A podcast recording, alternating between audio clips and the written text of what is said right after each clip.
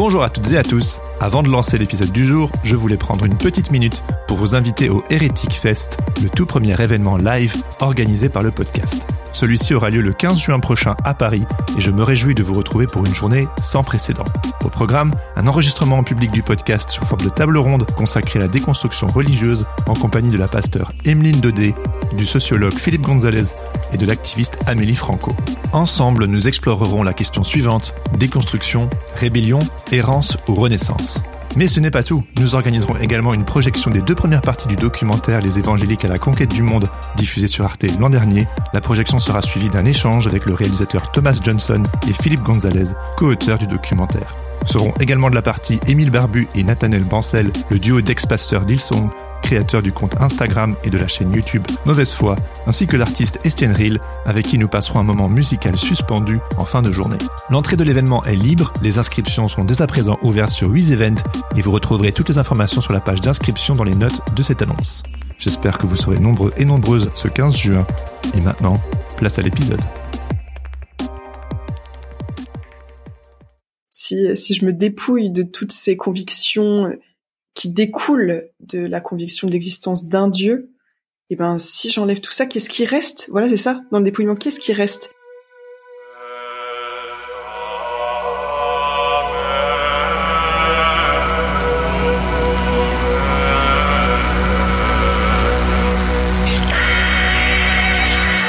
Bonjour à toutes et à tous et bienvenue sur Hérétique, le podcast qui questionne et déconstruit nos croyances religieuses. Je m'appelle Jérémy Kleiss et après avoir remis en question le mouvement évangélique qui m'a vu grandir, j'essaie depuis plusieurs années de réconcilier foi chrétienne et enjeux sociétaux sans renier l'un ou l'autre.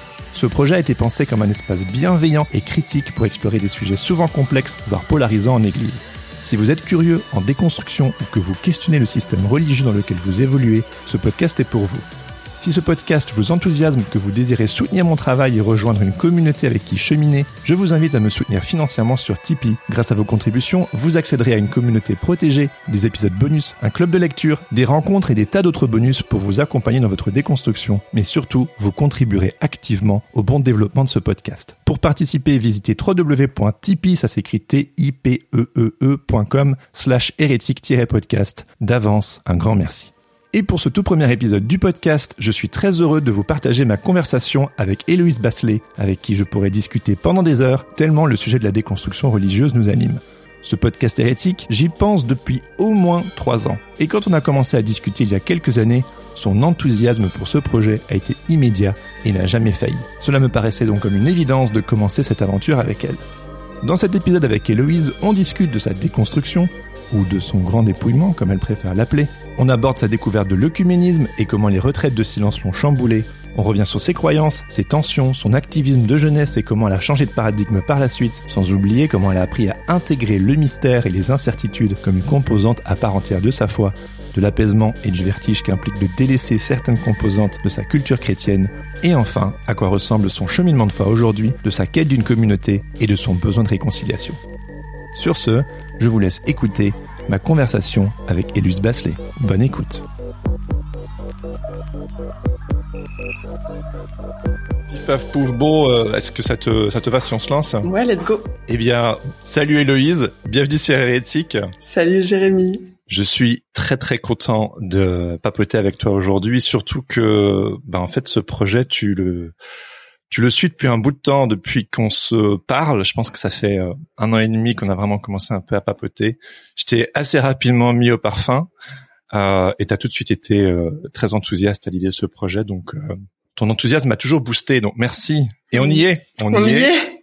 Magnifique. Podcast is launched. Et, euh, et, pour moi, ça a tellement de sens de commencer avec toi. Donc, je te remercie de me consacrer un peu de temps pour euh, papoter et puis euh, un petit peu raconter ton histoire. Merci à toi. Je suis trop heureuse de ce projet. Bon, rentrons dans le vif du sujet. Du coup, tout de suite, euh, Héloïse, t'es-tu jamais sentie comme une hérétique? À différents endroits. Hérétique, euh, hérétique dans le milieu laïque. Euh, pendant mon collège, mon lycée, mes études, parce que impression de vivre dans un paradigme parallèle, d'être investi de mission cosmique, euh, une urgence à incarner ma foi, une urgence à parler de Dieu, à convertir les âmes, ouais, impression d'être hérétique avec tout ça que je portais en tant qu'ado aussi. Et donc, euh, en, en, opposition avec euh, ce que pourrait proposer le monde de l'adolescent qui bah, qui découvre euh, l'intensité, euh, le fun, la hype. c'est drôle de se sentir hérétique à l'école dans le milieu laïque. On penserait éventuellement l'inverse, mais en fait c'est parce que tu te sentais peut-être inadapté ou c'est ça que tu veux dire ou... Ouais, c'est ça, inadapté parce que je portais justement ce euh, ce monde et cette euh, ces croyances, ce sac de croyances qui était justement euh, complètement opposé à, au monde de l'enfance et de l'adolescence et et à, ce qu'on attendrait de de cette période-là, quoi, d'exploration, d'ouverture, euh, de dévorer la vie, de de découvrir les, les plaisirs et je sais pas, enfin la, la, la folie, le feu d'artifice de cette période-là, quoi. Quel regard un peu t'as sur euh, sur cette période maintenant a posteriori? Ben, j'avoue pas mal de, j'allais dire de regrets, pas oui et non en fait, parce que je pense que je me suis empêché le lien fort, le lien euh, euh, intime, la connexion d'âme à âme avec euh, mes camarades, parce que justement l'impression que j'allais tôt ou tard être euh, être rejeté dans ce que dans ce que je portais en moi, dans dans mes dans mon idéologie, dans dans tous les interdits aussi euh, qui m'étaient peut-être euh, euh, greffés en fait. Et donc euh, je sais pas, je pensais que tôt ou tard j'allais être démasquée et on allait bien voir que j'étais euh, pas très cool quoi. ouais, c'est dur hein, quand on est adolescent de pas être cool n'est-ce pas? Non mais euh, je te je te rejoins totalement hein, ce, ce côté euh, bataille cosmique et genre en mission euh, à l'école euh, c'était pas forcément évident c'est drôle ça fait genre 5 minutes qu'on papote et on est déjà pas le time ouais c'est c'est ouais c'est c'est ouais c'est particulier hein, quand on quand on repense un petit peu à, à toute cette période là mais je pense qu'on pourrait en parler vraiment pendant des heures faudrait presque faire un podcast uniquement sur une enfance évangélique. Ah, c'est sûr. C'est sûr. Là, je compacte, mais. Et tu te sentais euh, hérétique euh, ailleurs ou tu t'es senti à d'autres moments de ta vie euh, hérétique à d'autres moments? Mmh. bah, À l'inverse, si je peux opposer un peu de manière caricaturée, dans le milieu religieux, dans les communautés que je fréquentais, qui étaient très ailées, donc plutôt des communautés évangéliques slash charismatiques à certains moments, là, hérétique dans un autre registre parce que j'ai commencé petit à petit à poser des questions, à être euh, dans le doute, à, à proposer qu'il y ait peut-être des choses qu'on comprendra jamais et, et qu'il y a, il y a du mystère dans l'existence et dans le portrait qu'on pourrait dresser de Dieu. Euh, aussi par l'œcuménisme qui a commencé à m'intéresser euh, petit à petit, euh, jeune adulte. C'est un peu la porte, la porte d'entrée de ma déconstruction entre guillemets. en fait, un ami de mon père est orthodoxe. Bon, c'est drôle, c'est un personnage très contrasté parce qu'à la fois c'est un, un gars très brut de décoffrage qui met bien les pieds dans le plat. Moi, j'adore, qui qui est très provoque et en même temps orthodoxe à fond quoi c'est une espèce de, de clarté boom d'un alignement euh, c'est sa sensibilité le, porte vers euh, l'orthodoxie qui est très très codifiée euh, qui porte une liturgie vraiment calibrée au millimètre. Je connais pas bien l'orthodoxie donc je me lancerai pas là-dedans mais oui moi non plus mais c'est intéressant ouais, ouais. donc personnage bien paradoxal que j'adore et qui a présenté à mon père le travail de Daniel Bourguet qui est un ah oui.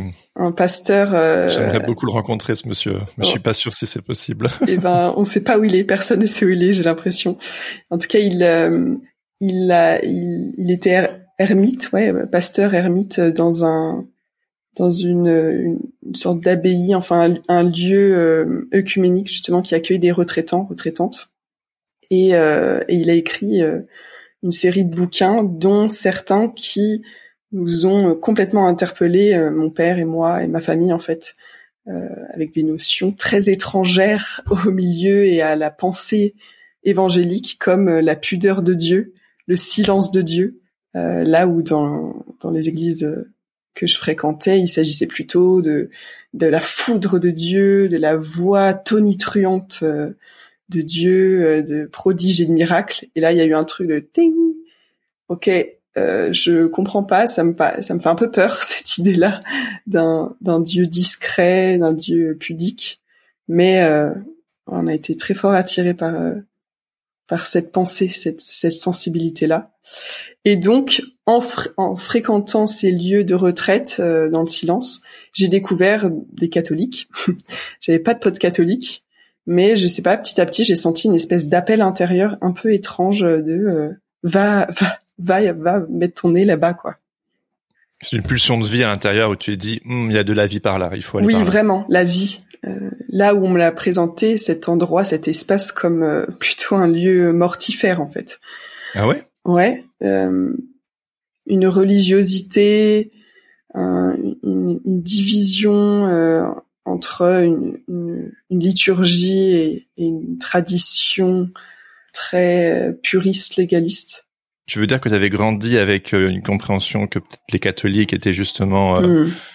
euh, plus liturgiques, une religiosité peut-être mm. sans vie, et, là tu étais attiré par ça, et finalement tu as été surprise, c'est ça? Oui, parce que dans cette, dans ce cadre finalement, eh ben la vie justement qui peut se déployer dans ce cadre qui crée de l'espace, c'est un peu paradoxal.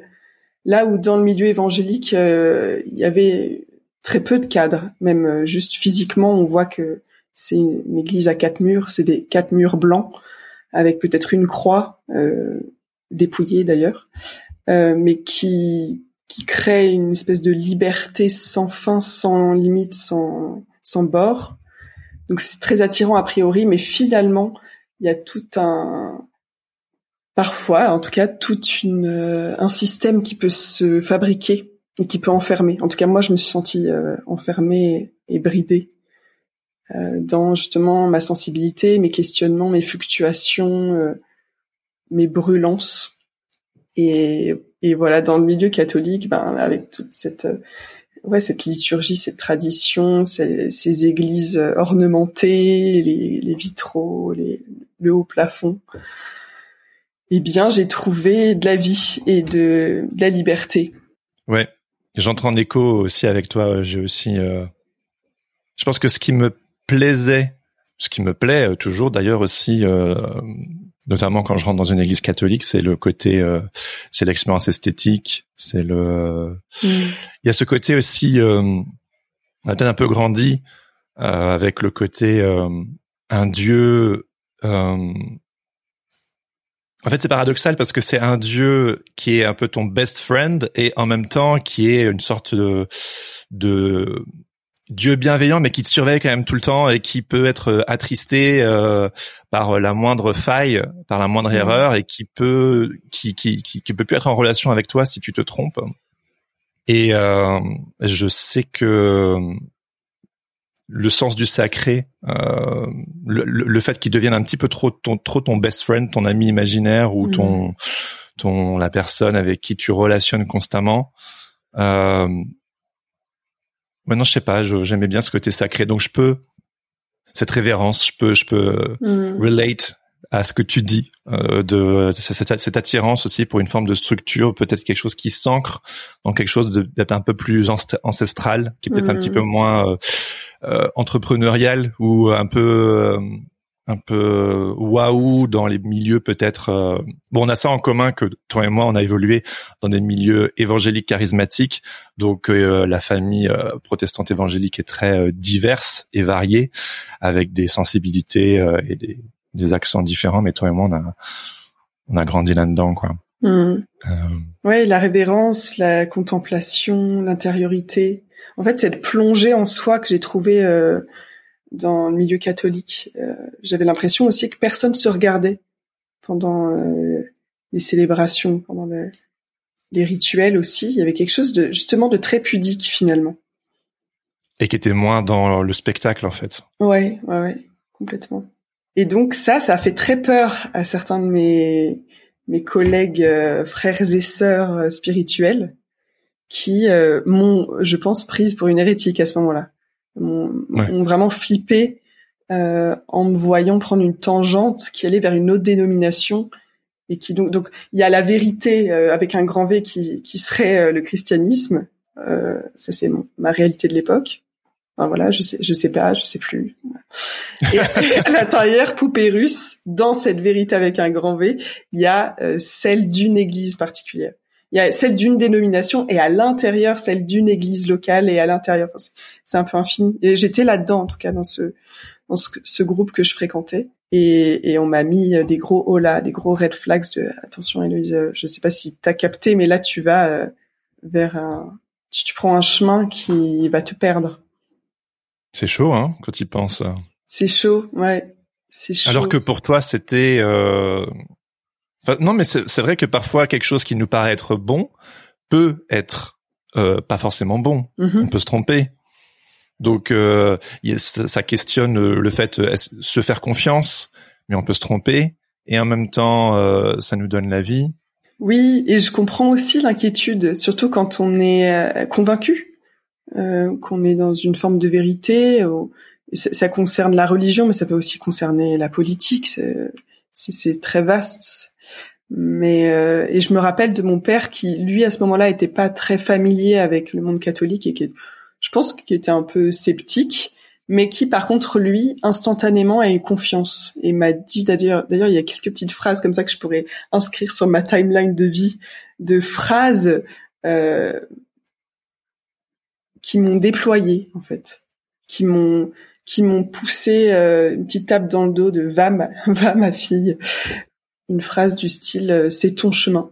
J'ai confiance c'est ton chemin c'est très simple mais j'ai senti une confiance en moi et une confiance en la vie et en Dieu finalement et en, ce qui adviendra. Pourtant, c'était pas sa croyance. Et aujourd'hui il est catholique. Il a ah. fait sa communion il y a quelques semaines. C'est assez drôle. Ton papa? Oui. Ah ouais, ça y est, tu l'as entraîné avec toi. Oh punaise, t'as pas honte? Je suis pas allé jusqu'au bout en plus. Et du coup, en quoi est-ce que cette euh, découverte de du silence, de l'intériorité, de la liturgie euh, ont, euh, si je comprends bien, ça a été une forme de, de chamboulement pour toi et mmh. qui, qui, a provoqué cette déconstruction. Et puis, j'aime bien avec toi aussi le fait que tu utilises de moins en moins ce terme la déconstruction, c'est un mot à la mode, c'est hyper cool. Euh, on en bouffe un peu à toutes les sauces euh, désormais. De ce mot, il peut faire peur aussi. On, on, ça fait penser à la destruction. Et puis c'est pas un concept tout à fait nouveau, mais c'est juste que voilà, on en entend de plus en plus parler. C'est devenu presque un mouvement. Euh, mais toi, je sais que tu aimes bien parler de grand dépouillement, hmm. et je trouve ça hyper beau. Euh, Bon, je sais, j'ai deux questions en une. Donc, euh, en quoi est-ce que euh, cette expérience, cette découverte du silence et de l'intériorité t'a chamboulé et en, quoi ça a provoqué ce grand dépouillement? Hmm. Cette expérience d'intériorité m'a chamboulé parce que j'ai découvert que Dieu était au fond, dans, dans, mes profondeurs en fait, en permanence, et que j'avais pas à halter en, en, le cherchant autour de moi, à l'extérieur en fait, justement dans des dans des manifestations visibles, tangibles, mais qu'il s'agissait d'une présence justement pudique, toute discrète, qui me laissait euh, libre euh, d'être et que je portais en tout temps. Et ça, ça a été très libérateur et déployant pour moi, et que qui, qui me demandait rien d'autre que d'être en fait, justement dans, dans cette intériorité, il y a quelque chose qui, il y a, il y a tout un jardin qui est à l'intérieur invisible. C'est, ça paraît rien dit comme ça, mais moi aussi le fait de découvrir euh, notamment les mouvements contemplatifs, euh, ça m'a fait beaucoup de bien. Et peut-être que pour des personnes qui n'ont peut-être pas grandi dans les mêmes contextes que nous, ça peut paraître un peu étonnant que ce soit un chamboulement à ce point-là, mais j'entends euh, le, enfin, le fait de d'aller vers quelque chose euh, de plus intérieur, de pas constamment chercher la volonté de Dieu à l'extérieur de nous. Et vu qu'on a grandi dans des contextes très euh, miraculeux, à tout le temps chercher un peu des signes et des prodiges, et aussi on était on était en mission, fallait sauver des âmes. Et là, en fait, il y a beaucoup, on est beaucoup dans le faire. Mm. Euh, je précise tout ça parce que j'ai conscience que peut-être des personnes qui connaissent pas euh, ces contextes-là, euh, dans lesquels on a on a beaucoup baigné, euh, le fait de découvrir justement quelque chose de plus intérieur et moins dans le faire, juste dans l'être, ça fait ça fait du bien et de se rendre compte qu'en fait la famille chrétienne elle est vachement large et qu'il n'y a pas Mhm. On n'est pas toujours on n'a pas toujours besoin d'être dans cet activisme. Ouais, tout à fait. Il y a un repos tout d'un coup. J'ai senti un repos, ouais, dans les non-attentes de Dieu, les non-attentes cosmiques. Et, euh, et qu'être en communion, c'était aussi simplement être ensemble en se tournant vers euh, vers Dieu, mais sans euh, sans fabriquer, construire, préparer, organiser. Donc Parce voilà. que tu as été dans cet activisme là par le passé. Oui, oui, oui. Mm. Tu peux un petit peu nous en parler juste pour contextualiser? Hmm. Ouais, pendant les colos que j'ai pu faire, les colos chrétiennes ou ou bien euh, à l'église ou dans mes groupes un peu alternatifs euh, de chrétiens fondamentalistes euh, qui étaient mes potes. Il y avait beaucoup de choses organisées telles que des chasses au trésor, on appelait ça à l'époque. Euh, Ah oui, j'ai connu ça aussi. Explique-nous un peu c'est quoi une chasse au Alors, trésor. une chasse au trésor, c'est euh, alors on commence par un moment de, de prière pour demander à Dieu, en tout cas au Saint Esprit, de nous donner des indices euh, qui seraient des couleurs, des habits, euh, euh, hommes, femmes, euh, des accessoires, que sais-je, des endroits, et on allait ensuite chercher ces personnes-là qui qui seraient les, les trésors euh, prêts à entendre euh, le message chrétien. Donc on faisait ça à dos, euh, donc il y avait toute une excitation. euh, de qui est-ce qu'on va rencontrer, à qui est-ce qu'on va euh, parler de Dieu, qui est de toute notre vie, qui est cette bonne nouvelle. Donc ouais, beaucoup de choses dans la rue, dans l'espace public finalement quand même, hein, des, des chorés, euh, euh, des, des concerts, euh, voilà, des choses pour convertir des gens. Ouais, tous les moyens sont bons. Tous les moyens sont bons, ouais. Tous les médiums et, et l'art d'ailleurs a été bien bien utilisé.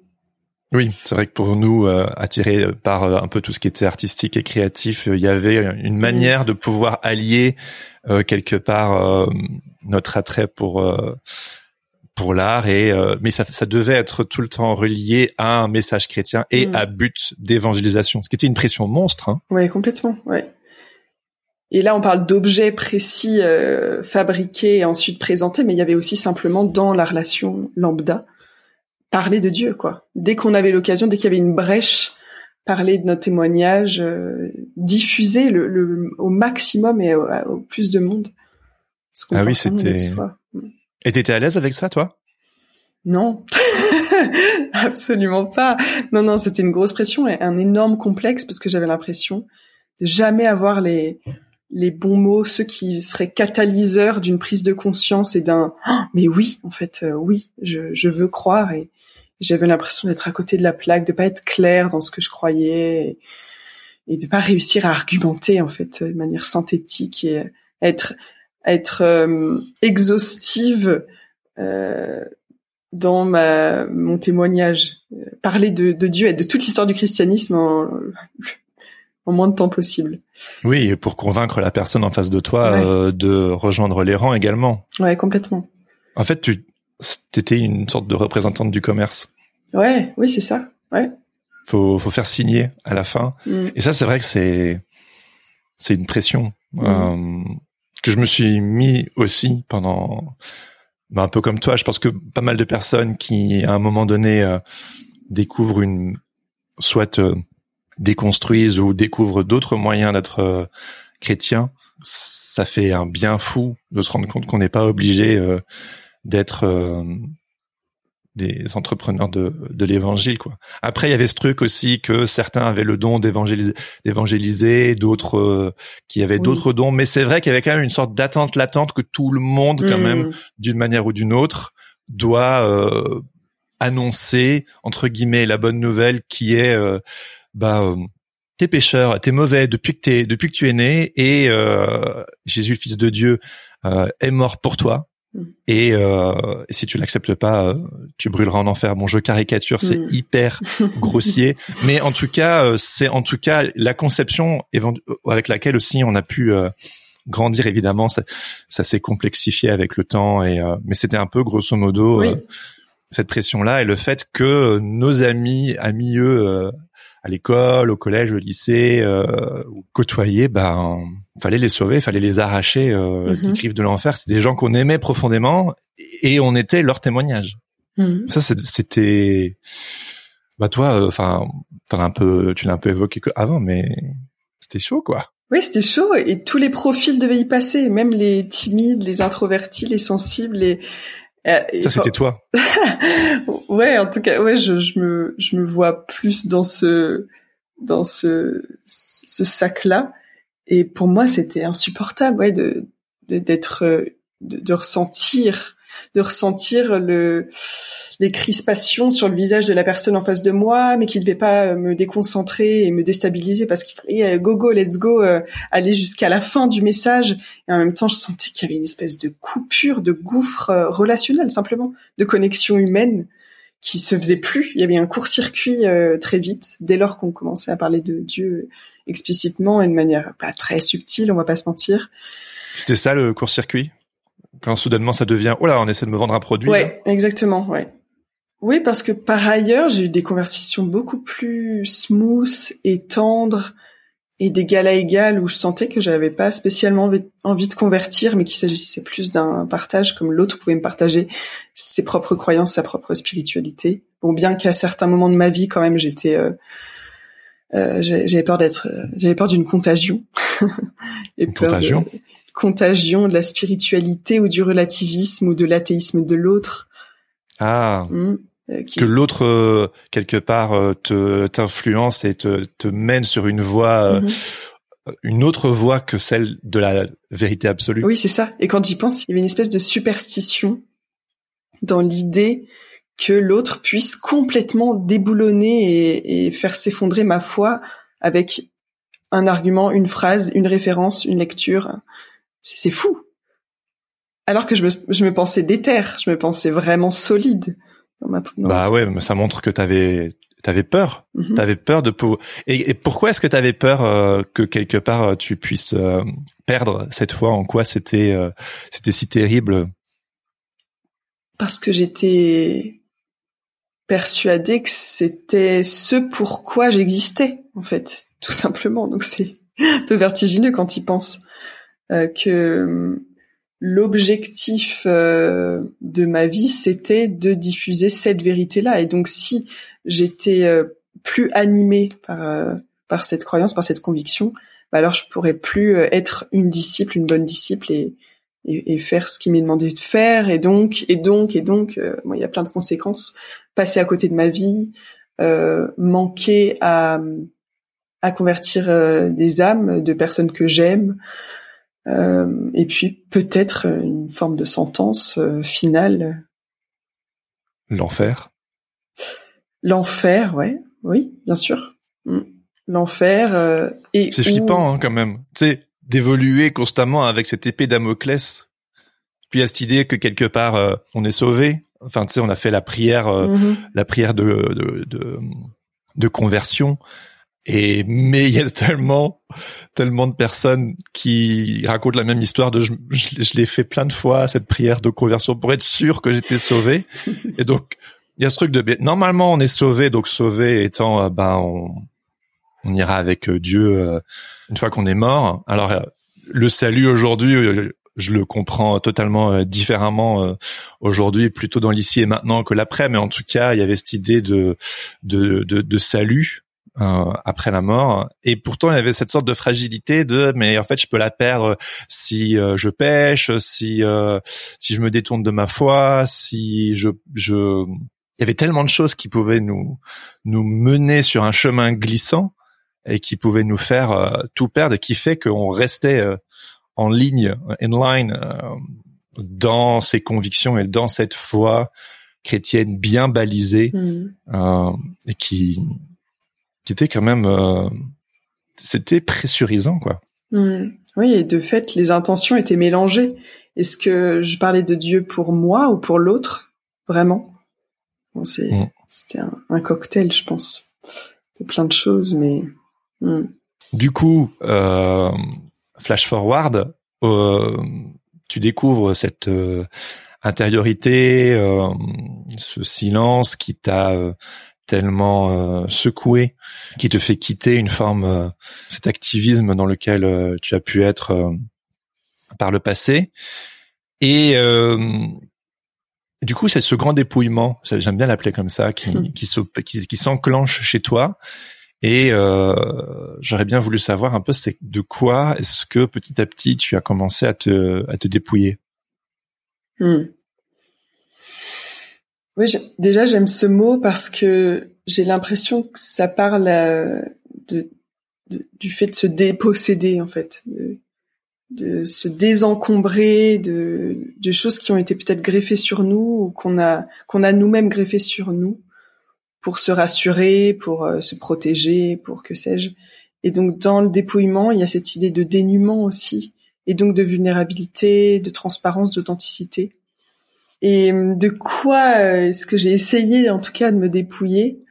Ben des manières, euh, des bonnes manières de vivre la prière, le culte, la communion, le rapport au monde, la relation aux gens, à l'art, à, tellement de choses en fait, ça couvre tout.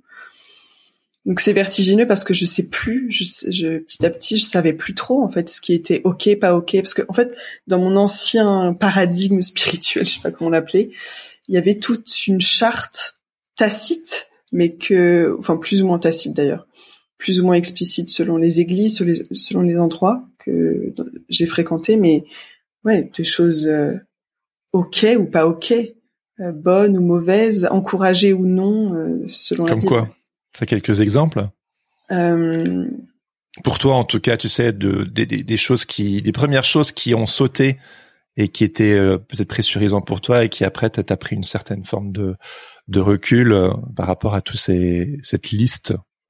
Bah, par exemple, j'ai quitté cette binarité petit à petit, sauvé versus perdu.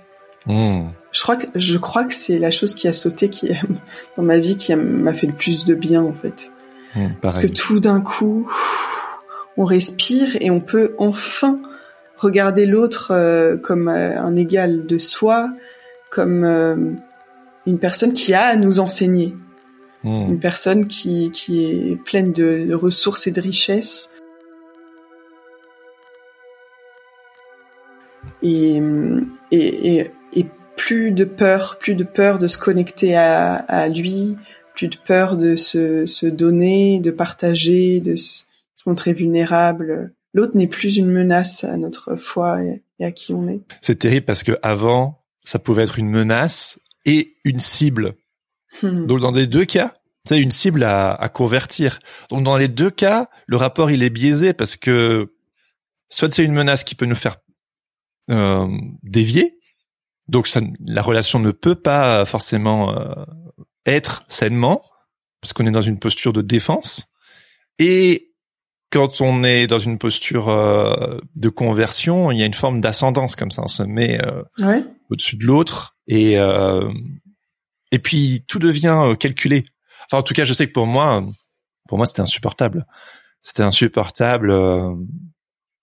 et je me souviens, comme toi, de ce moment bon, il y avait tout un travail qui avait été fait. J'avais fait aussi un travail thérapeutique, et puis euh, c'était, j'étais déjà depuis quelque temps en train de déconstruire un peu toute. Euh, c'est marrant parce que j'aurais envie de dire de déconstruire ma foi chrétienne, mais en fait, je me rends compte que c'était plus déconstruire une certaine culture hmm. chrétienne très évangélique. Culture. Euh, et c'est pas tant à, l'époque en fait, foi et culture chrétienne étaient imbriquées. Là aujourd'hui, je, je, fais la différence, quoi. Et je pense qu'aujourd'hui, j'ai toujours gardé une forme de foi, mais j'ai dû beaucoup, beaucoup euh, démêler les nœuds de beaucoup de couches de, de culture évangélique ou de religiosité toxique ou de, de plein de choses qui, qui étaient compliquées et qui m'empêchaient justement de vivre cette foi euh, qui, qui, était importante pour moi. Et une de ces choses, ça a été euh, c'est presque un langage biblique que, enfin, c'est complètement un langage biblique que je vais utiliser, mais je me souviens de de ce moment où je suis sorti dans la rue et que, comme toi, les, il y avait pas de sauver, pas sauver. C'est comme si des écailles m'étaient tombées des yeux. Comme ça. Il y a eu un changement de paradigme et j'étais à, à l'horizontale avec les gens. J'étais plus dans une, j'étais plus en posture ascendante ou sur la défensive. C'était juste des gens à aimer et à, à être en relation avec, quoi. C'était un, mind shift euh, de fou. C'est magnifique. Hmm. et tu parlais tout à l'heure de, de cibles ou de menaces, et je pensais vraiment à, la, relation euh, prédateur-proie, en fait. Euh, quelque chose de très archaïque, finalement, et, de dominant-dominé. C'est tout sauf euh, la manière dont je veux relationner. Je pense qu'en vrai, au fond, personne veut relationner comme ça.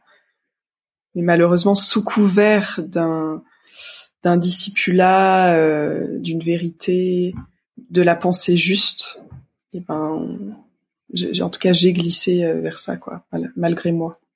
En fait, c'est comme si on nous avait on nous avait enseigné la foi chrétienne qui est l'amour du prochain, l'amour de Dieu. Et à côté de ça, il y a euh, la culture start-up entrepreneuriale de convertir, de faire des disciples, d'amener les gens dans chez nous et quelque part on, les rejoint pour qu'ils nous rejoignent et pas juste les rejoindre pour les rejoindre et juste être euh, être à leur niveau. Et, euh... Vraiment. Autre chose dont je me suis dépouillée, c'était euh, l'idée que nourrir ma foi passait forcément par des choses très très concrètes, très circonscrites, comme ben, lire la Bible, that's it. Et euh, prier d'une certaine manière, avec un certain langage, euh, dans un certain, peut-être pas un certain endroit, mais en tout cas euh, de manière audible, avec merci, pardon, béni. C'était quoi la prière pour toi à l'époque? Bah, en fait, je, je, la, je garde un peu, c'est marrant cette orientation, je, je la blâme pas du tout, mais il y avait l'idée qu'on commence par la confession, pardon pour ceci, cela, Ensuite, euh, merci pour ceci, cela, et, et fait ou béni euh, un tel, une telle, euh, moi-même. Voilà, il y a une espèce de, voilà, de, de, de recette ou alors juste de, de, de partition musicale, partition de prière, mais qui est pas forcément enfermante. Et ça, ça a changé du coup?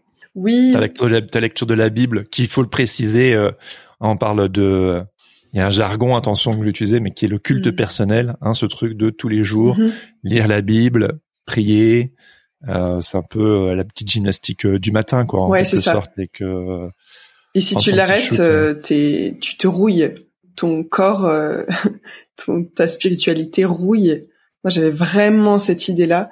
Et, et donc culpabilité, quoi, au bout de trois, quatre jours de bah, je sais plus, je sais plus en quoi je crois. Euh. Et en fait, c'était faux, c'était une, une, pure euh, ouais, euh, tyrannie et encore une fois superstition, je sens quand même. si tu fais pas ces, ces, petites recettes, alors tu te déconnectes de Dieu. C'est atroce, encore une fois, c'est tellement triste. Mais la bonne nouvelle. Mais en fait, c'est drôle parce que quelque part, lire la Bible et prier, ça peut être des super belles choses. Oui, bien sûr. Mais parce qu'elles sont toujours pressurisées et qu'il y a la peur de euh, de de se perdre, la peur de ne, de perdre les habitudes, la, peur mhm. de, de, de rouiller comme tu disais. Bah en fait, soudainement, ça devient une, une pression euh, monstre. En fait, je, sais que cette liste, elle est elle est gigantesque et on a qu'une heure, une heure et demie ensemble. Mais depuis le début, on, on, parle au final de ces diverses pressions qu'on se mettait pour être un bon chrétien, une bonne chrétienne, et répondre aux attentes. Et en fait, euh, pour moi, c'est c'est presque transvestir un message qui est beau, un message d'amour, un message mhm. euh, apaisant en soi, un message de pardon, un message de une, spiritualité où on peut se recueillir et tout, mais avec toute cette euh, pression, c'est impossible de, sur la durée en tout cas, pour pour certaines personnes en tout cas, j'imagine, euh, comme toi et moi, de, de la maintenir sur la durée. Oui, vraiment. Et je crois que rien n'est mauvais en soi, c'est l'intention et le qu'on y met et le rapport à la chose qui peut être complètement euh, euh, déployant euh, et, et, bénéfique euh, ou euh, mortifère et enfermant. Et, et je pense par exemple aussi aux, aux signes. Je, on fonctionnait beaucoup aux signes euh, dans notre vie qui nous donnaient des petits indices sur euh, la, la, la, route qu'on devait emprunter, la route toute tracée évidemment, très très une, ligne fine qu'on devait suivre pour euh, atteindre le but final de notre vie, quoi, avec des choix très précis et tout ça. Et aujourd'hui, c'est drôle parce que je je je, enfin, je, je vois des des signaux de vie, de poésie autour de moi encore. Mais mon rapport à ces signaux-là, c'est pas euh, fais ceci, fais cela, euh, ferme la porte. Euh, j'ai un, beau, un, plus grand détachement. Enfin, j'ai un détachement en fait vis-à-vis de ces, ces petits, ces petits clins d'œil de je ne sais quoi. Et peut-être que je me raconte aussi que c'est des clins d'œil, mais ça me fait du bien. Euh, comment dire, je, je suis décomplexée avec ça. C'est ok. Ah, cette fameuse phrase, ça, ça me fait du bien, tu sais, le, le côté genre, euh, tu veux juste suivre euh, tes intuitions et faire ce que mm. tu veux. Euh, de nouveau, une couche de culpabilité. Mm. C'est chaud. Hein Comment t'as as vécu ça Ça paraît rien ce que je viens de dire, mais vu qu'on a grandi dans des contextes communautaires assez forts et majoritairement avec de bonnes intentions et très très bienveillants, en tout cas sur le papier. Euh, c'est dur quand euh, quand on se prend des libertés, justement, quand on prend du recul, comme, comme tu le disais, quand et que que nos convictions, nos croyances euh, changent, qu'on se dit oula, il y a peut-être un bug dans la matrice, dans ma matrice, j'arrive plus à être en phase. On se met à, à déconstruire, à se dépouiller, à enlever les couches de ça, j'en veux plus trop, ça non plus et on se trouve soudainement en porte-à-faux avec ces communautés qui ont été, euh, enfin, je parle pour moi en tout cas, euh, ça a été une, seconde famille. Et euh, la famille, c'est dur de de s'en émanciper parce que c'est pas le sang, mais presque. Comment est-ce que toi t'as as vécu ça? Ouais, il y a eu un déchirement vraiment dans cette sensation de vraiment pas être comprise. Alors je me suis pas sentie euh, éjectée à coups de pied aux fesses. C'était c'était pas. Tu t'es éjectée toute seule. Je me suis éjectée toute seule euh, par survie. euh, C'est fort le terme que tu as utilisé, la survie. Ouais, ben ouais, vraiment il y a un moment de ma vie euh, qui, qui est tout frais. C'était il y a peut-être deux deux ans, quelque chose comme ça, où j'ai senti que là, le, la sensation de pas être aligné avec moi-même et, et ces dissonances cognitives qui devenaient un brouhaha insupportable, euh, c'était plus vivable en fait et que ouais survie, vie ou de mort intérieure, je devais partir, je devais prendre le large et en tout cas euh, me retrouver avec moi-même. Et, peut-être à ce moment-là je me disais que peut-être j'allais y revenir d'ailleurs. Je savais pas du tout euh, si c'était justement un désert que je traversais un, aller-retour un passage à vide. Ouais c'est ça. Mais que j'allais revenir au bercail peut-être à un moment ou un autre. J'en savais rien tu sentais de l'inquiétude de la part des autres qui se disaient bon elle fait un aller, elle fera un retour, elle a besoin de faire sa crise d'adolescence et mm-hmm. puis Ouais. Ouais. En plus, j'étais quand même perçue déjà. Il y avait un, terreau propice à ça. J'étais déjà perçue comme euh, la meuf qui doute, la meuf qui pose trop de questions, la meuf qui elle est chiante, pas sûre d'elle. Elle est chiante. elle est. Allez, prends confiance en toi un peu. Euh, euh, ouais. Enracine-toi dans tes convictions et avance victorieuse. vraiment. Donc, en fait, ça, ça a étonné sans étonner vraiment c'est cette euh, cette décision assez radicale de euh, je, je pars et et ouais au mieux de l'inquiétude et au pire euh, une insistance quand même de non mais attends Héloïse je crois que t'as pas bien compris je, je, crois qu'il faut que tu te rappelles tout ce que tu as vécu jusqu'ici tous les toutes les bénédictions de Dieu dans cet endroit-là dans ta vie rappelle-toi et et reste quoi. Enfin, ouais, une insistance et, vraiment zéro compréhension chez certains. Ça te faisait quoi quand on te disait ce genre de réflexion? C'était l'horreur, l'horreur parce que je voyais pas comment l'amour qu'on se portait mutuellement pouvait euh, être aussi absent dans cette réaction. En fait, je, je comprenais pas qu'on puisse ne, encore une fois ne pas me faire confiance. Ouais, il y a, y a, souvent ce, cette idée-là de, de, la confiance en le chemin de l'autre et en son écoute active et fine de ce qui se passe là dans le bide de son mmh. instinct justement. Et, et euh, Héloïse ne prend pas le même chemin que moi, mais j'ai relativement, enfin j'ai suffisamment confiance en elle et en Dieu pour euh, que ce soit juste pour elle. Et peut-être que ce qui est juste pour elle n'est pas juste pour moi d'ailleurs, et inversement. En fait, on pense, on pensait à ta place. On pensait à ma place, ouais. Et c'est, ça va de pair avec quelque chose que j'ai remarqué aussi dans certains endroits euh, religieux, c'est la peur de la différence et une espèce de lissage des chemins, des manières d'être au monde, de parler, de considérer, de concevoir Dieu et euh, et sa parole et, d'interpréter la Bible aussi. En fait, c'était assez cohérent. Il y avait un fondamentalisme dans la lecture euh, euh, très littérale de la Bible et euh, la considération ben, d'un chemin autre que je prenais.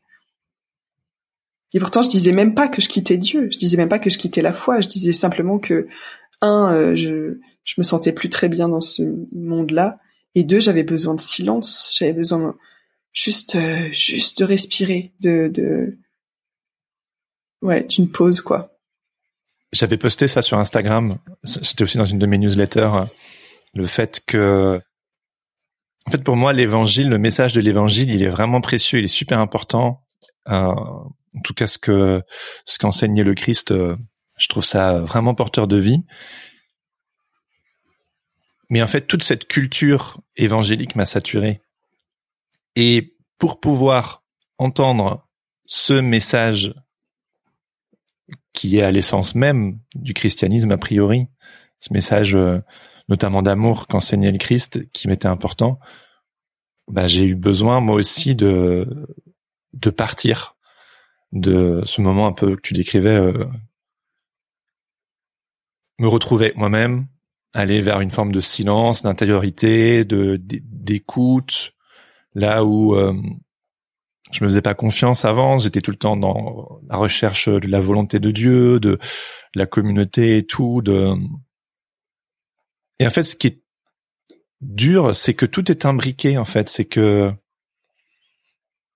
tout est mélangé en quelque sorte. Et donc le fait de vouloir se retrouver avec avec soi-même et peut-être de faire un peu une sorte de point sur euh, ses convictions profondes peuvent être comprises comme euh, ça y est, euh, il ou elle a quitté le bateau. Et c'est vrai dans une certaine mesure. Et ça se trouve, il a perdu la foi, peut-être. C'est pas tes oignons. Euh, ou peut-être que comme Jacob, il se bat avec euh, avec l'ange, tu vois. C'est une métaphore qui est souvent utilisée.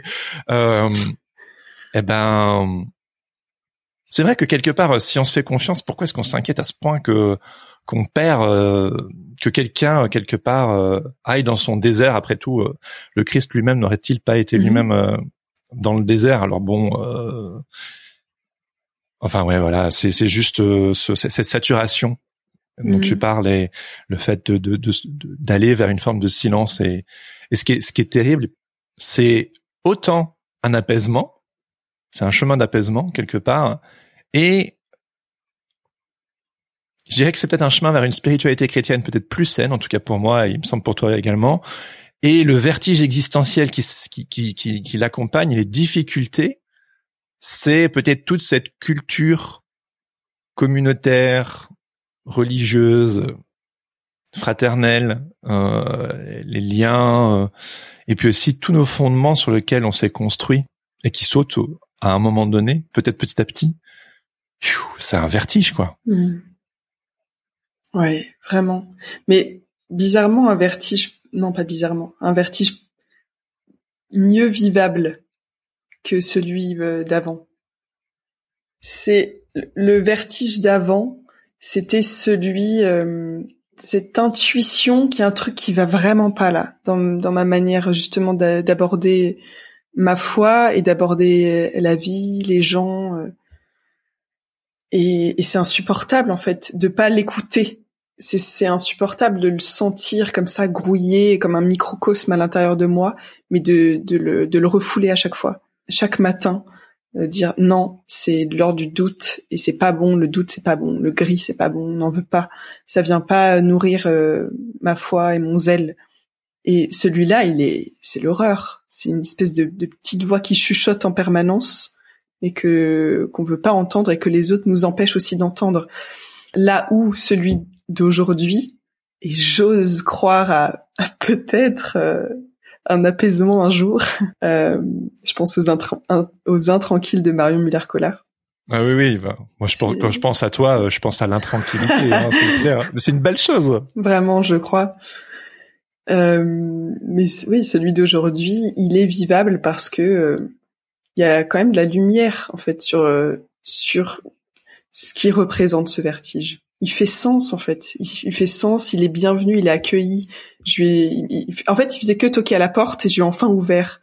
Donc c'est ouais, c'est comme un, personnage un peu euh, troublant et qui déplace, qui déroute, qui qui est un, ouais, qui est un peu chelou que je fais rentrer chez moi. Donc c'est semi euh, agréable, semi désagréable. Agréable parce que quand même euh, bah il met de la vie, il met du sens, il pose des bonnes questions, mais désagréable parce que faut faut qu'elle. C'est marrant parce que pour moi, ce personnage chelou, c'est ton humanité. Ouais. C'est toi, c'est profondément toi, c'est ce toi refoulé quelque part que tu t'es mm. jamais autorisé à la... et le, fait de l'accueillir, c'est une vraie réconciliation progressive en fait, mm. c'est se réapproprier des parties de soi qu'on ne s'autorisait pas c'est beau et c'est terrible à la fois. Euh, en même temps, c'est, ouais, j'ai envie de dire, c'est pas euh, que euh, spécifique à une certaine éducation chrétienne. Euh, je veux dire, tout un chacun. Il y a des parties refoulées de soi qui étaient interdites par notre éducation, notre contexte socioculturel, etc.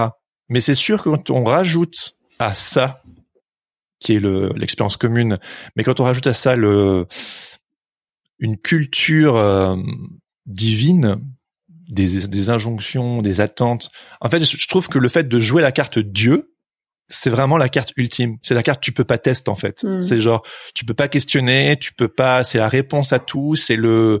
C'est c'est. Et puis quand on parle de châtiment divin aussi, c'est tellement ultime que tu te dis bon bah euh, non quoi. Vaut, mieux vaut pas euh, aller euh, farfouiller là-dedans quoi. Mais au bout d'un certain temps, euh, ça devient euh, insupportable parce qu'on est euh, âme, corps, esprit, si, si, on croit ça, et que et que qu'il y a des parts de nous qui ont besoin de d'être écoutées, en tout cas. Mmh, vraiment. Ouais, et j'ai l'impression que ça participe à l'amour de soi aussi. Ah, l'amour de soi. Ah. bah ouais, tout ça, c'est juste pour t'aimer toi, hein, en fait. peut-être. Et est-ce que aimer soi, c'est pas aimer Dieu? Ouais, ouais. Est-ce que c'est aimer la part que Dieu a mis en nous? Ouais. Mais oui, ce vertige, oh là là, ouais. Quand j'y pense un peu trop, euh, j'ai vraiment envie de m'évanouir quand même. Mais ça va. Pourquoi?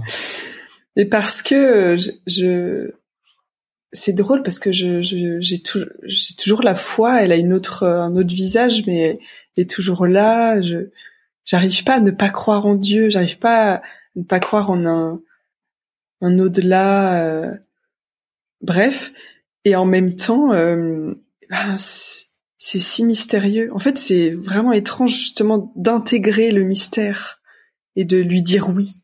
De, de, hmm. je ne sais pas, je ne sais pas, mais j'ai hmm. la foi. J'ai la foi, mais je ne sais pas. Qu'est-ce que si justement je déconstruis tout ça, je utilise quand même ce mot, si, si je me dépouille de toutes ces convictions qui découlent de la conviction de l'existence d'un Dieu, et eh ben si j'enlève tout ça, qu'est-ce qui reste? Voilà, c'est ça, dans le dépouillement, qu'est-ce qui reste? Et ça, c'est une question que j'ai posée à un pasteur euh, que j'aime tendrement, pasteur d'une église réformée que j'ai fréquenté euh, bah, pendant mon chemin euh, de dépouillement.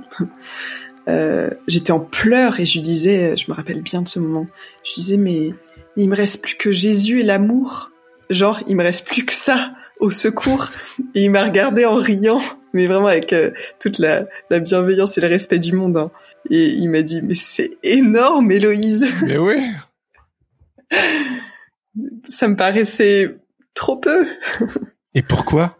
C'est super intéressant. Triste aussi, mais super intéressant. Bah parce que parce que c'est c'est si vaste, c'est peut-être ça. C'est c'est si vaste et et quand même un peu flou. Peut-être que ça ça ouvre sur des dimensions euh, sur le cosmos, tu vois. L'amour, euh, c'est quoi aimer alors? C'est quoi? Je sais plus en fait. Et Jésus, euh, oui, Jésus a existé. Jésus serait l'incarnation de Dieu, peut-être. Mais quoi? C'est quoi aimer Jésus? C'est quoi le sacrifice? C'est quoi la résurrection? C'est quoi? Qu'est-ce que En quoi je crois? Ah, c'est, tu vois? Ouais. C'est un peu les impératifs théologiques qui ont été une forme de colonne vertébrale pour ta foi. Depuis, euh, faut, aussi préciser que tu es né dans une famille euh, euh, qui avait ses convictions euh, chrétiennes et qui, qui, qui évoluait dans cette tradition protestante évangélique. Mhm. Le, la mort de Jésus, sa résurrection, c'est beaucoup des choses, euh, beaucoup de choses sont articulées autour de ça. Le, le concept de péché, euh, de salut de nouveau. Et c'est vrai que, mais moi c'est pareil que toi. Hein. Quand j'ai, moi j'appelle ça, euh, j'ai brûlé la maison et j'ai regardé ce qui est resté. Mhm ce qui est resté pour moi, c'est l'amour de Dieu et du prochain. Je pense que j'avais fait beaucoup l'amour de Dieu, donc j'ai commencé à mm. beaucoup plus explorer l'amour du prochain dans une forme d'horizontalité. Et euh, le fait de d'avoir une conception du monde rédemptive. C'était souvent un peu ces deux éléments-là, l'amour avec un grand A et une conception du monde rédemptif qu'en fait euh, l'histoire n'est pas terminée. Un hmm. peu, c'est un peu l'idée de la résurrection. quoi. C'est que euh, c'est pas binaire. quoi. Il n'y a pas genre un chemin ou un autre. En fait, il existe une troisième voie. Euh, qu'on peut retrouver dans le bouddhisme aussi. Hein. Je n'ai pas du tout exploré euh, cette euh, tradition parce que je suis un fainéant euh, et parce que j'ai grandi avec une certaine grammaire et que c'est difficile de finalement s'ouvrir à ça peut être fait, mais à, d'autres spiritualités que je ne regarde plus en chien de faïence non plus aujourd'hui. Euh, mais en tout cas, je suis attaché à une certaine grammaire.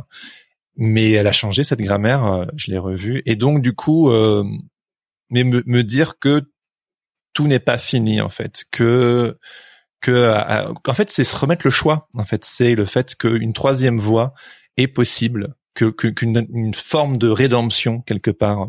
Ça se trouve, je mets le doigt dans l'œil, hein, mais en tout cas, euh, Certains diraient peut-être que je suis naïf, mais en tout cas, c'est une forme d'énergie qui me pousse à faire des choses.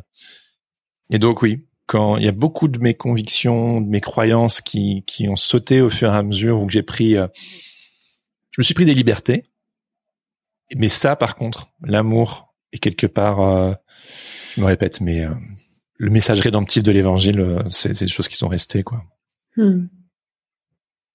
C'est terrible de, de, se sentir hérétique. Bon, c'est un mot volontairement un peu provoque pour le pour le podcast, mais quelque part c'est quand même un sentiment qui est partagé par beaucoup. Alors qu'en fait, on veut juste un peu explorer et grandir et se faire ses propres choix, quoi. Ouais, vraiment. Quoi de plus sain en fait? Je comprends pas. À quoi ressemble ta foi du coup à toi euh, aujourd'hui? Ou ta ta relation à tout ça? Héloïse l'intranquille. aïe aïe aïe j'ai vraiment de plus en plus de mal euh, à expliquer euh, là où j'en suis.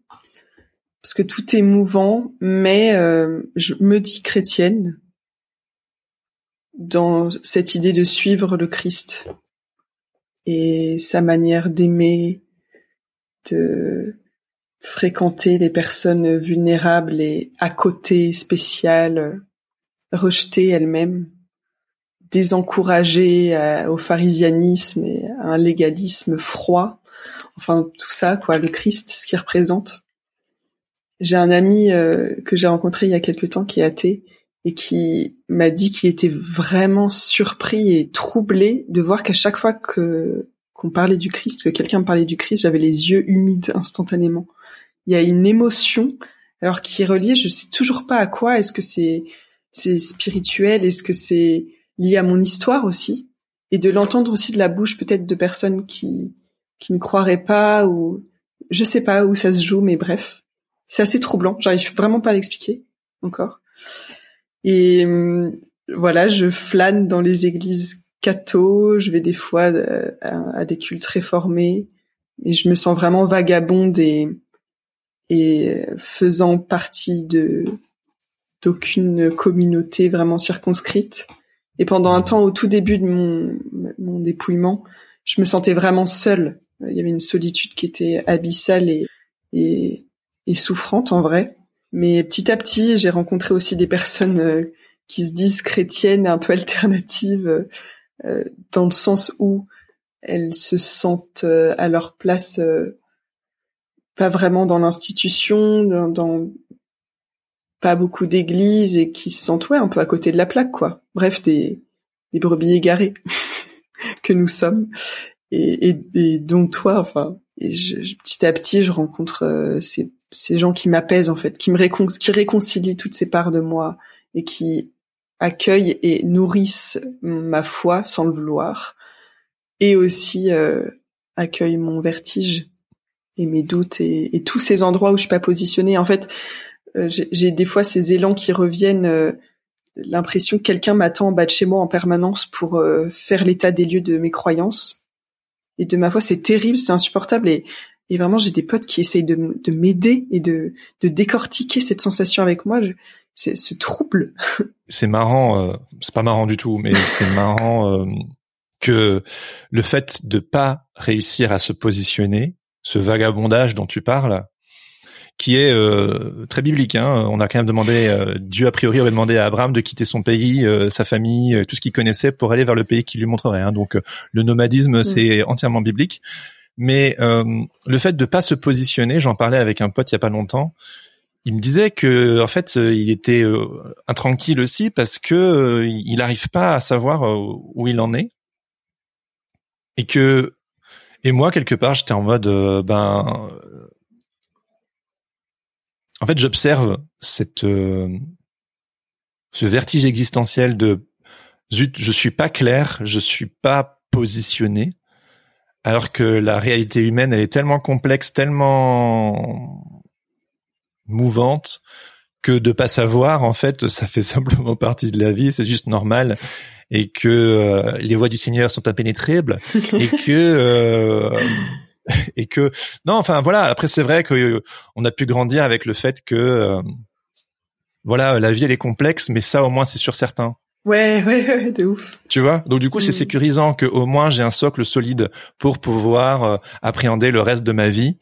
Que le fait d'accepter l'incertitude et le fait de d'être vagabond, de de Tiens, j'aime bien, j'aime, si tu me le permets, je, j'aime bien, je voudrais te raconter une histoire de, qui m'a beaucoup touché d'un un chanteur du groupe Me Without You. Je porte le t-shirt là. Peut-être que certains auditeurs euh, auditrices euh, connaissent ce groupe, qui était euh, un groupe qui avait qui, avait débuté dans la scène alternative chrétienne et qui, au fur et à mesure de son cheminement, euh, a vite un peu pris des chemins tangents, de tangentes qui ont exploré l'hindouisme, le soufisme, et qui, mais qui ont toujours eu une fanbase chrétienne toujours très attachée parce qu'ils avaient une excellente musique et que euh, un jour, je pense sur 10, 15 ans euh, après, euh, peut-être 10 ans, sur un podcast, quelqu'un lui demandait mais aux chanteurs, est-ce, est-ce que vous êtes toujours chrétien en fait, parce qu'en fait ils ont passé leur temps à brouiller les pistes depuis, et c'est ça qui nourrissait aussi beaucoup leur musique, c'était hyper beau. un peu comme les Beatles quand ils avaient leur, leur phase hindoue là, tu sais. et bref, et je me souviens de sa réponse que j'ai trouvé hyper pertinente. Il disait, ben, être chrétien, si je me trompe pas, c'est euh, marcher à la suite du Christ. Et c'est, il dit, j'aimerais vous dire que je le suis. Et en fait, il y a certains jours où euh, probablement que je le suis, mais pas suffisamment à mon goût. En fait, il dit genre, euh, j'aimerais être beaucoup plus chrétien, mais en fait, euh, il y, a, beaucoup de jours où, où, je ressemble pas suffisamment au Christ et où je je, je, je pourrais pas avoir le, ce serait pas honnête intellectuellement de me dire euh, de me dire chrétien mmh. ces jours-là. Et puis il y a mmh. certains jours où, je ressemble un petit peu plus au Christ. Mmh. Tu vois, donc en fait, il, y a cette fluidité de bah ouais, parfois oui, parfois non. Euh, mais en fait, je j'ai pas besoin de me définir en fait. Ça me fait penser à un, livre qui s'appelle Une certaine inquiétude, encore une fois, inquiétude, intranquillité, euh, de François Bégodeau et son ami auteur, je sais plus comment il s'appelle, euh, une, une, une, une, un livre épistolaire des, des mails qui s'envoyaient euh, donc entre un c'est le, sous-titre un athée qui croit un peu et un croyant qui doute beaucoup et ça me fait penser à ça en fait euh, à, ce François Bégodeau qui dit dans une interview j'aimerais croire mais j'y arrive pas. Et en fait, il a reçu des des retours de croyants qui disaient mais si tu, si tu dis ça, c'est que t'es croyant et en fait par honnêteté intellectuelle et presque honnêteté spirituelle, dit qu'il il n'est pas suffisamment animé pour se dire croyant. Donc en fait, à partir de là, comment dire, peut-être que des croyants qui se disent croyants le disent parce que euh, il y, a, y a moins d'exigences euh, en termes de, je sais pas si tu vois où je veux aller. Ouais. Moins d'exigences euh, en termes de. Au final, est-ce qu'on pourrait pas dire que d'une certaine manière, ce processus de déconstruction ou ce grand dépouillement, comme tu aimes l'appeler, c'est euh, c'est un chemin vers plus euh, d'honnêteté euh, intellectuelle, émotionnelle et spirituelle en fait au final. Ouais, vraiment. Je vois comme ça. Et d'accueillir euh, au, au, moment T ce qu'il en est, le manque de foi ou la foi ou le fait de pas se forcer à. Oui, exactement. Et puis les mots enferment, les mots sont pauvres. On essaie de se dépatouiller avec nos langages, avec nos, nos grammaires justement, nos, mais on ne sait pas trop de quoi on parle. Parfois, on, on, utilise un même mot sans parler de la même chose. Donc, quand on demande, et c'est bon aussi de demander euh, où est-ce que tu te situes spirituellement, je, je, pose souvent la question aux gens que je rencontre. Oh non, moi je peux plus. c'est évidemment par mode check-in, t'as compris? Ouais, ouais, ouais, ouais. Non, mais, on a tellement construit, grandi avec ça. Tu en es où avec Dieu en ce moment? Ah non, ça n'a rien à voir. Là, c'est des, des gens que je croise, que je rencontre, euh, dont je ne sais rien. C'est juste, ah euh, euh, on, on, aborde le sujet de la spiritualité. Et donc toi, mmh. que, comment tu définirais ta spiritualité Oui. Tu vois, non, non, pardon. ce que je fais avec ce podcast. Hein, je suis très mal placé. Hein, je veux dire, je vais passer mon temps à poser ce genre de questions. Alors bon.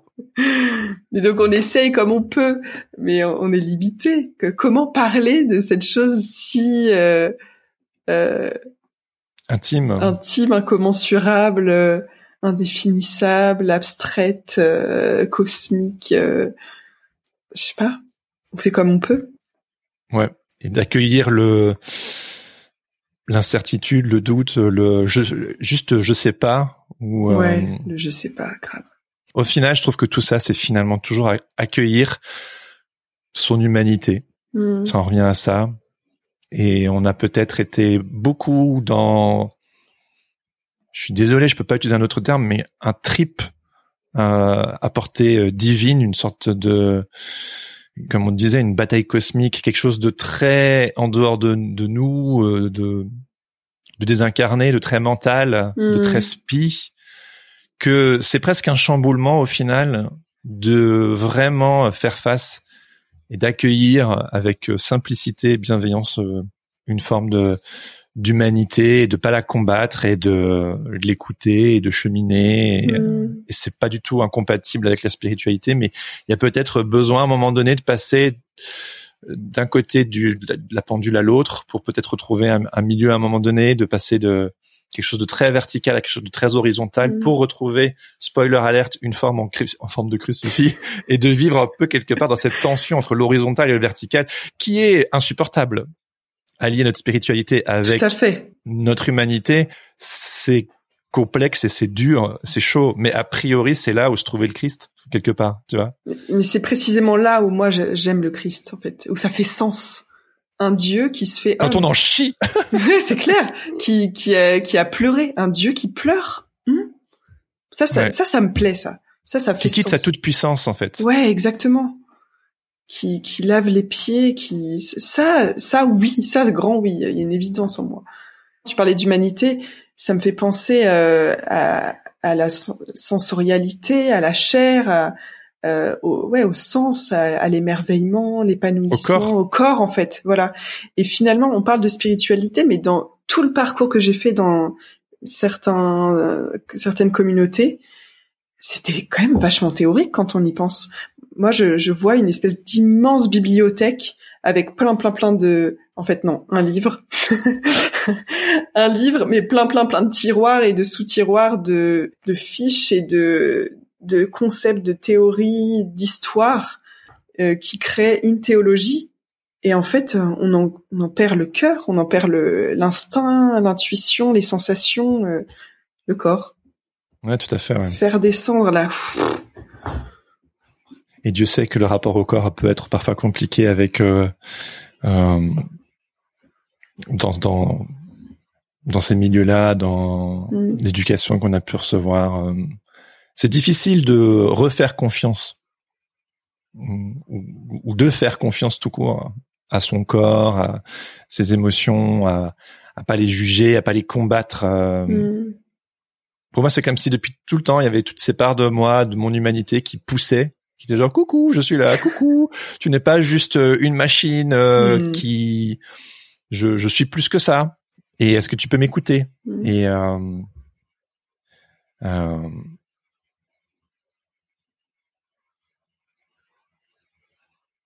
ouais, c'est c'est une aventure. Vraiment. Euh.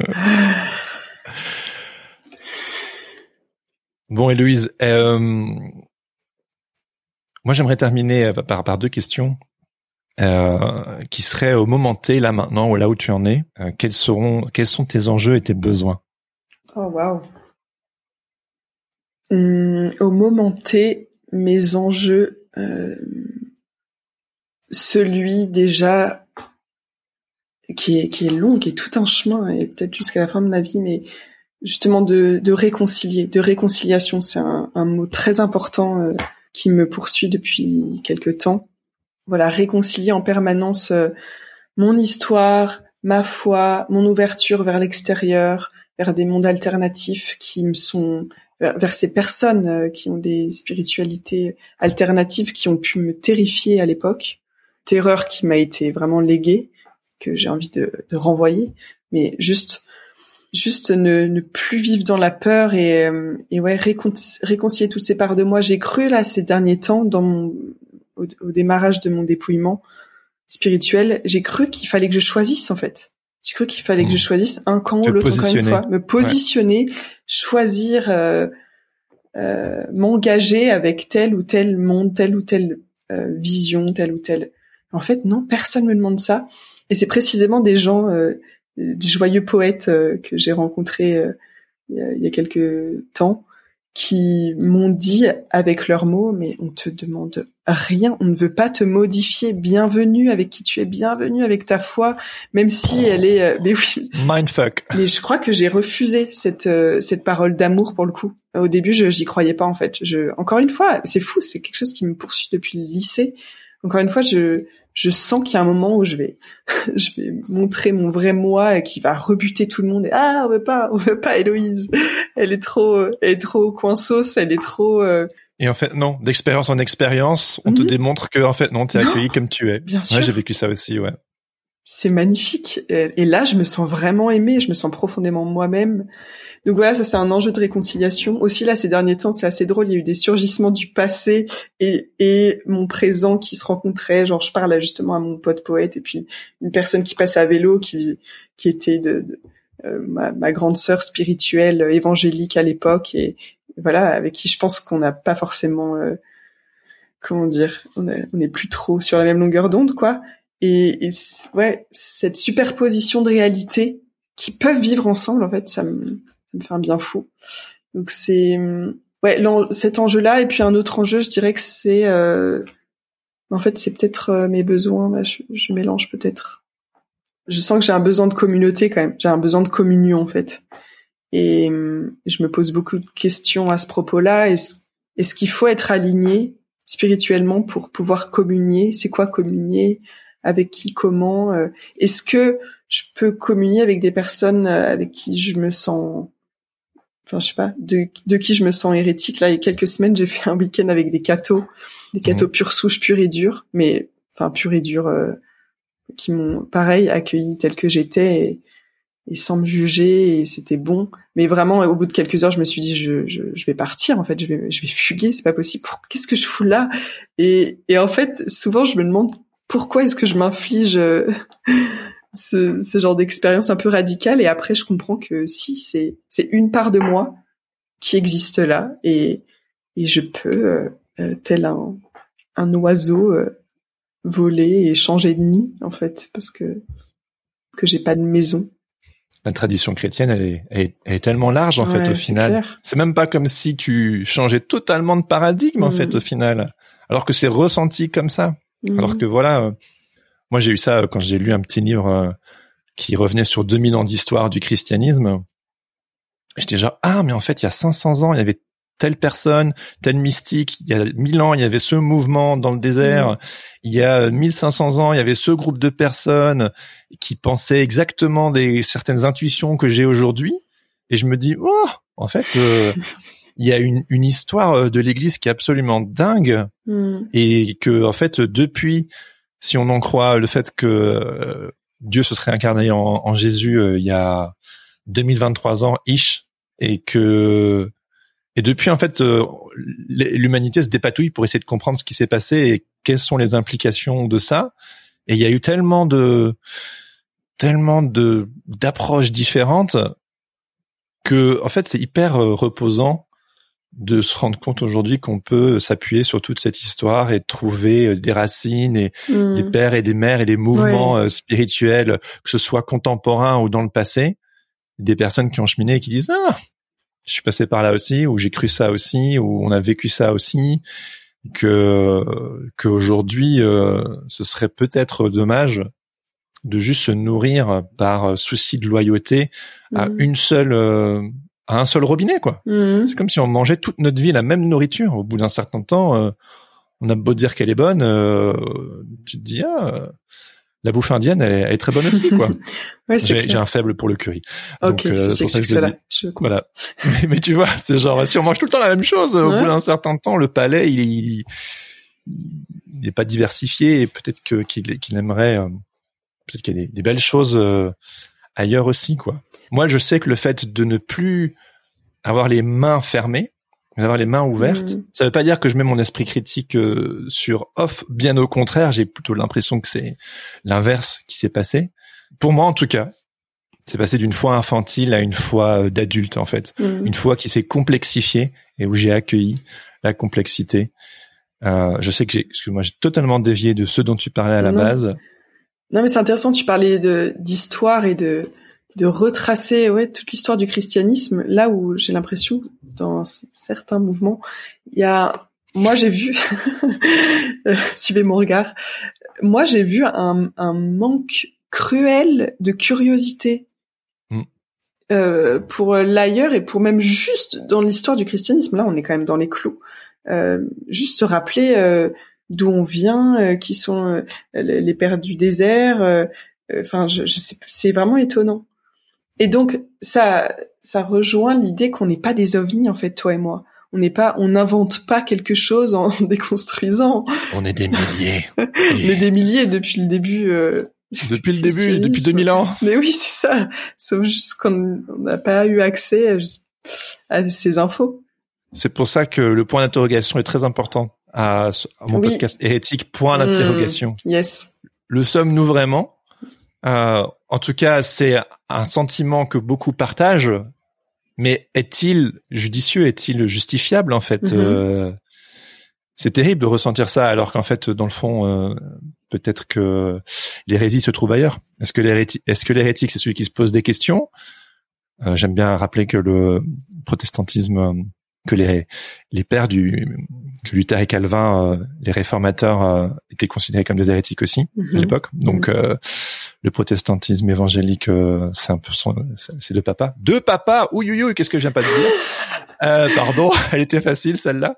Et euh, mais est-ce que l'hérésie, voilà, c'est de se poser des questions, ou est-ce que c'est de ne pas accueillir, euh, de ne pas répondre au commandement d'aimer son prochain euh, comme soi-même, et donc s'accueillir, accueillir l'autre en fait. Donc Mm. pour moi, c'est ce point d'interrogation est super important. Ouais, vraiment. Amen, mon frère.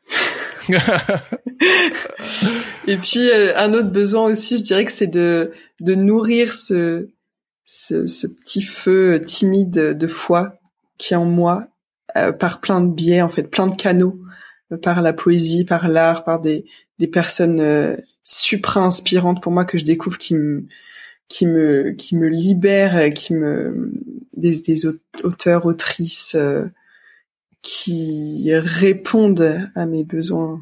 C'était ma dernière question justement. Est-ce Ah. que tu pourrais partager avec nous euh, une ressource, un auteur, une autrice, quelque chose qui te fait euh, beaucoup de bien et qui t'aide à euh, cheminer, à te reconstruire, euh, appelle ça comme tu veux. Hmm.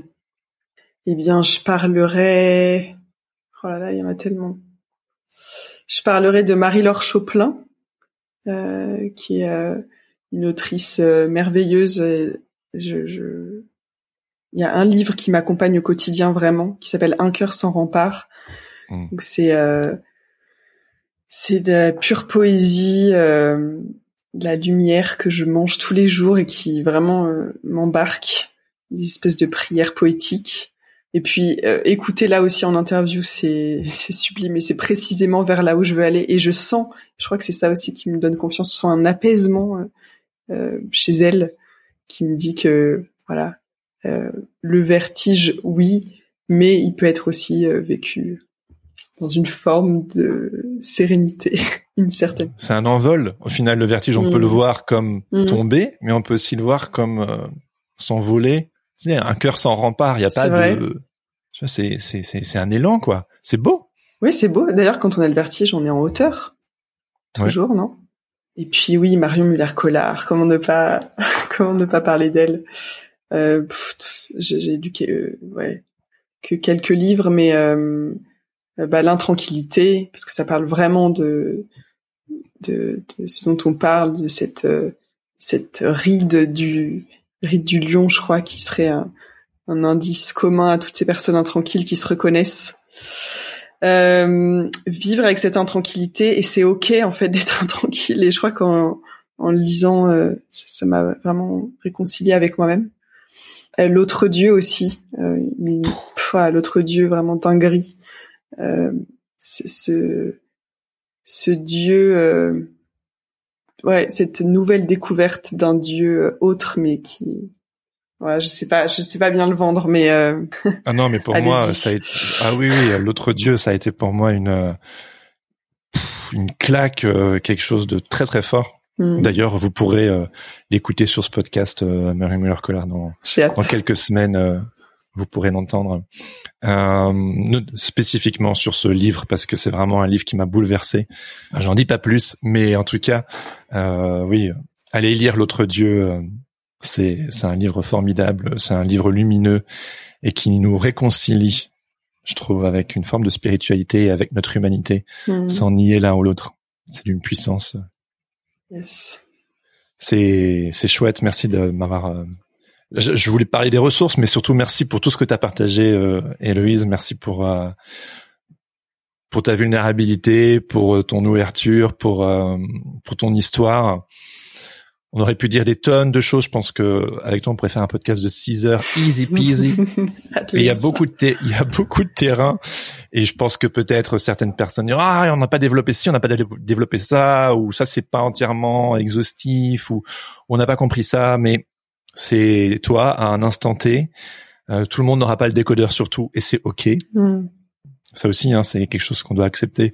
C'est pas simple, hein, qu'on n'est pas obligé d'être dans une forme d'exhaustivité. Il mm. faut quand même laisser les gens faire leurs devoirs et faire leurs propres recherches hein, quand même. Hein.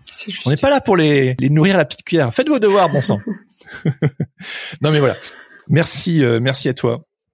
Est-ce que tu as un petit mot de la fin ou quelque chose que que tu aimerais rajouter avant qu'on avant qu'on se quitte? Ben non, merci Jérémy pour euh, ta quête et pour euh, ce que tu offres à peut-être ces personnes qui se sentent isolées. Euh, voilà, juste confiance, confiance en, en, votre chemin personnel qui est propre à vous-même parce que on est des individualités en fait et donc uniques et donc notre chemin spirituel est unique et, et bienvenue avec vos doutes et vos intranquillités.